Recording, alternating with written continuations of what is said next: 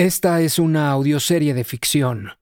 Cualquier parecido con la realidad es pura coincidencia.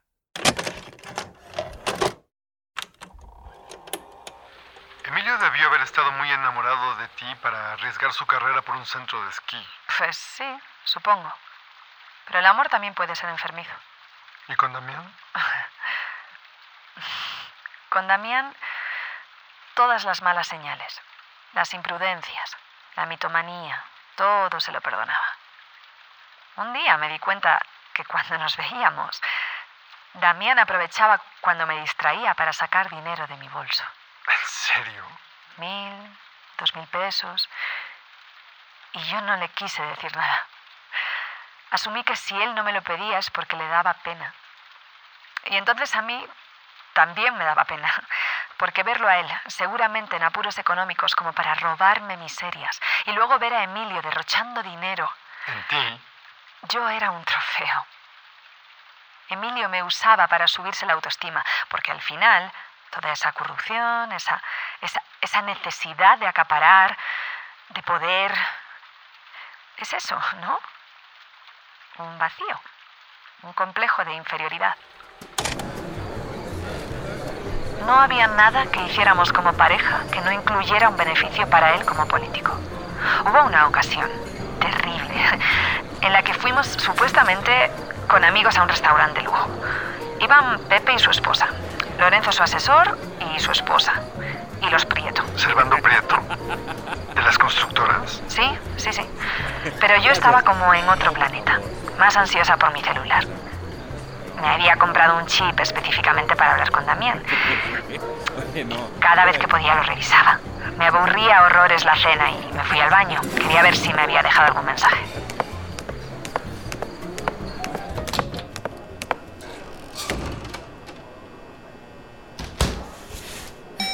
Te extraño, linda.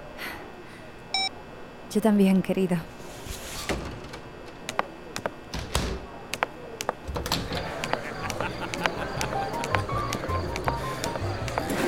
Gracias.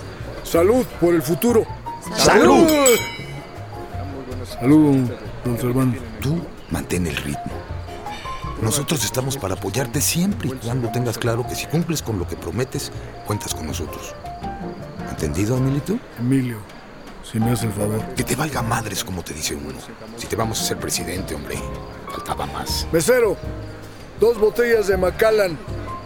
Del mero chingón. Palabras mayores. Yo ya no quiero tomar. No seas aguafiestas. Si los europeos se la pasan borrachos. Esto es una cortesía para mis distinguidos invitados. Yo podía ver clarísimo que Emilio andaba de farol, queriendo pagar todo para estos multimillonarios.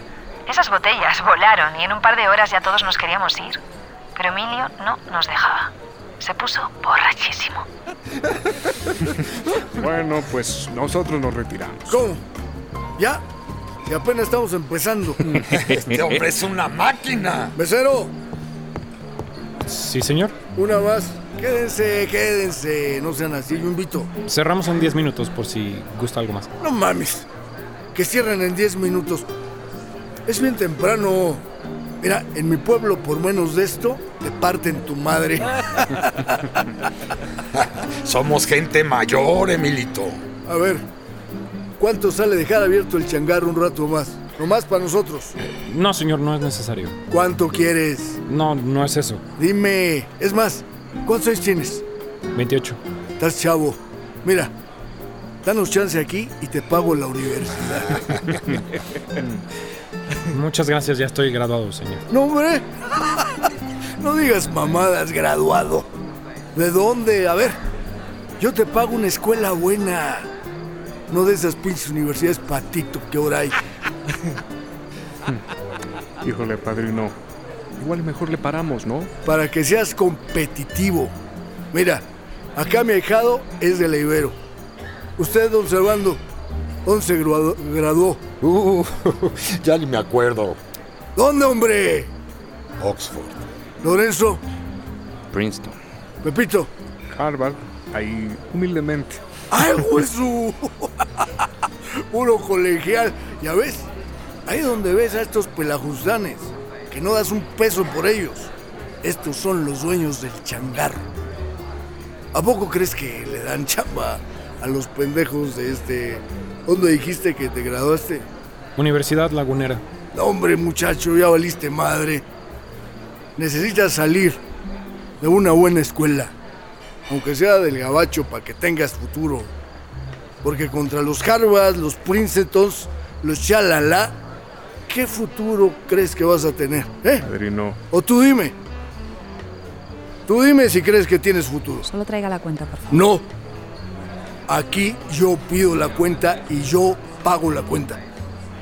Además, déjalo contestar. Él sabe hablar, le enseñaron eso en la lagunera en el primer semestre. Échalo. ¿Hay o no hay futuro? No, no mucho, señor. No digas tonterías, muchacho. Por favor.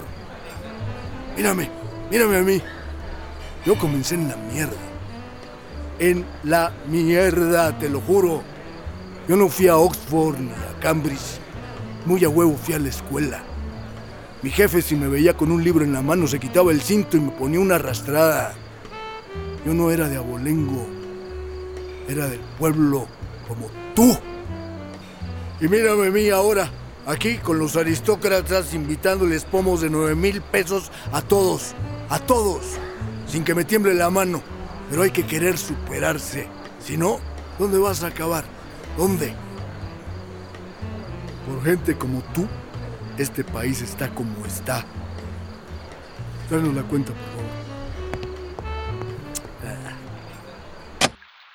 Estaba horrorizada. El pobre mesero tenía los ojos llorosos. Sentí un profundo desprecio por Emilio esa noche.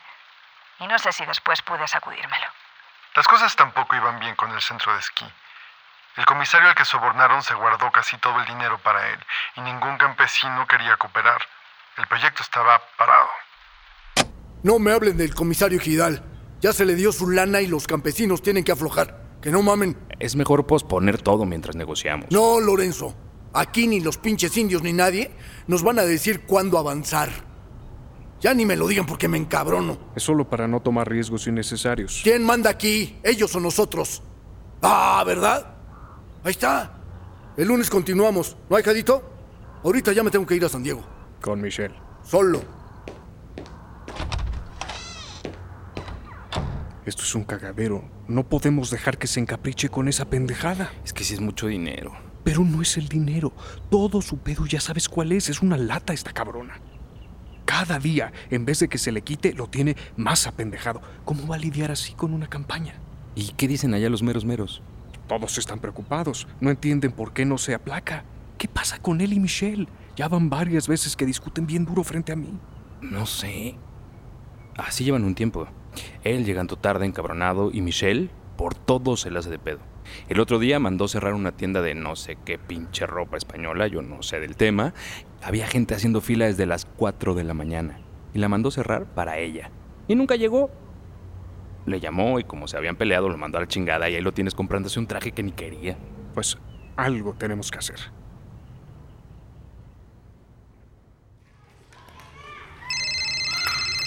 Hola, Tengo libre el fin de semana. buenísimo. Déjame a mí ahora llevarte a un lugar. Vamos en mi auto. Damián. Déjame, dale. Una vez. Emilio se iba a San Diego, así que me atreví. Fue toda una operación para irme a pasar la noche fuera. Dejé al chiquito con la nana, le di un número de un spal que me iba a ir a quedar, supuestamente. La idea era irme sola, pero cuando estaba a punto de irme, se aparecieron los guaruras. ¿A dónde la llevamos, señora? Voy al spa, nada más, no es necesario. La acompañamos.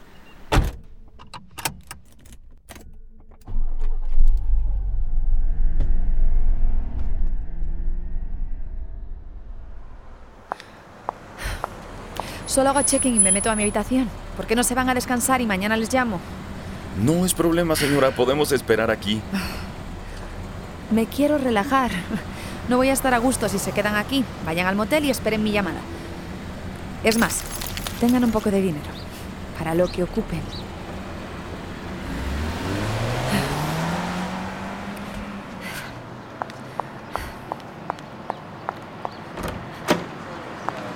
Entré para tener una coartada y salí cuidando que nadie me viera.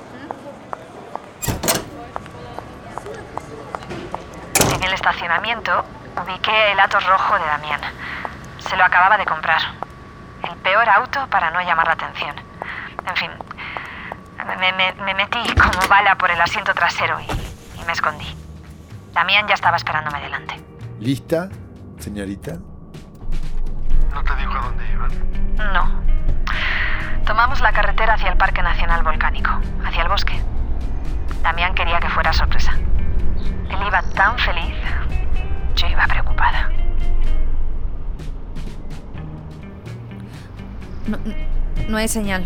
Deberíamos volver. ¿Pero qué decís? Ya estamos acá. Si algo pasa, me van a buscar. ¿Qué va a pasar? Vos siempre pensando lo peor. Ya estamos acá.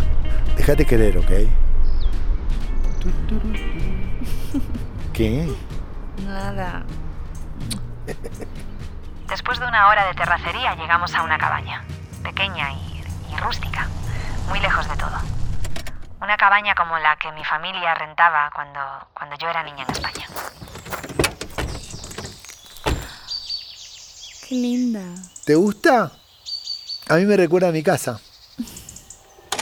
Tenía apenas lo necesario, cero lujos. Apenas entramos, Damián se puso a buscar la leña para la fogata. Lo opuesto a la casa de Emilio en el lago. Absolutamente. Yo tenía décadas de no estar en un lugar así.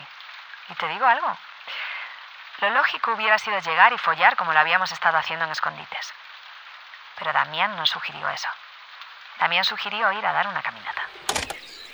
Caminamos hacia un mirador que él conocía. De pronto Damián me tomó la mano y yo, por reflejo, la quité. No nos va a ver nadie acá, ¿eh? Estabas tan acostumbrada a lo furtivo que en medio de la nada hacías lo mismo. Entendí y le di la mano de vuelta. En el mirador, el paisaje era increíble. Todo inmenso y a la vez íntimo. ¿Qué tal? También me recuerda a mi casa.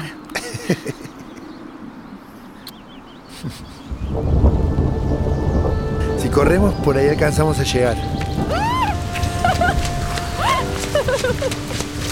Pará, pará. Esto no tiene sentido. Bésame.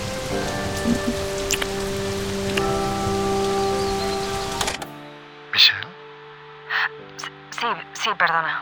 Los recuerdos. Nos empapamos completos. Y después de eso la cabaña se sintió como un paraíso. La verdad, ese día puedo decir que fui feliz. Esa zona del bosque es justamente donde Emilio estaba planeando el centro de esquí. Sí, estoy al tanto.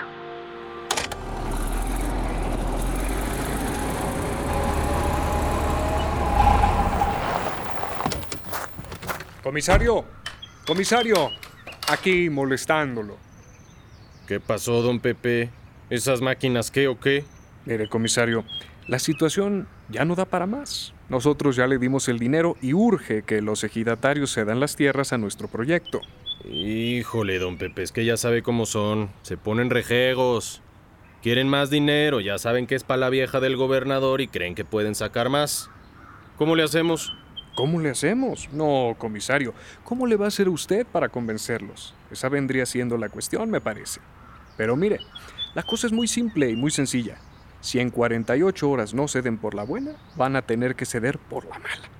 Los bulldozers van a tirar sus tejabanes y sus viviendas y sin dinero, sin casa, sin trato, pues se van a quedar en la calle.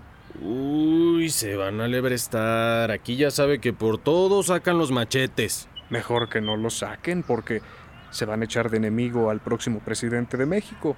Y si ellos sacan machetes, él, pues ya se imaginará. Así que órale, salve a su gente de problemas que luego no se pueden deshacer. ¿Entendido? Oiga, pues me dio muchísimo gusto saludarlo como siempre. Yo creo que cuando nos volvamos a ver, todo estará resuelto, ¿no? Ahora sí que como dicen, la pelota está en su cancha. Un placer.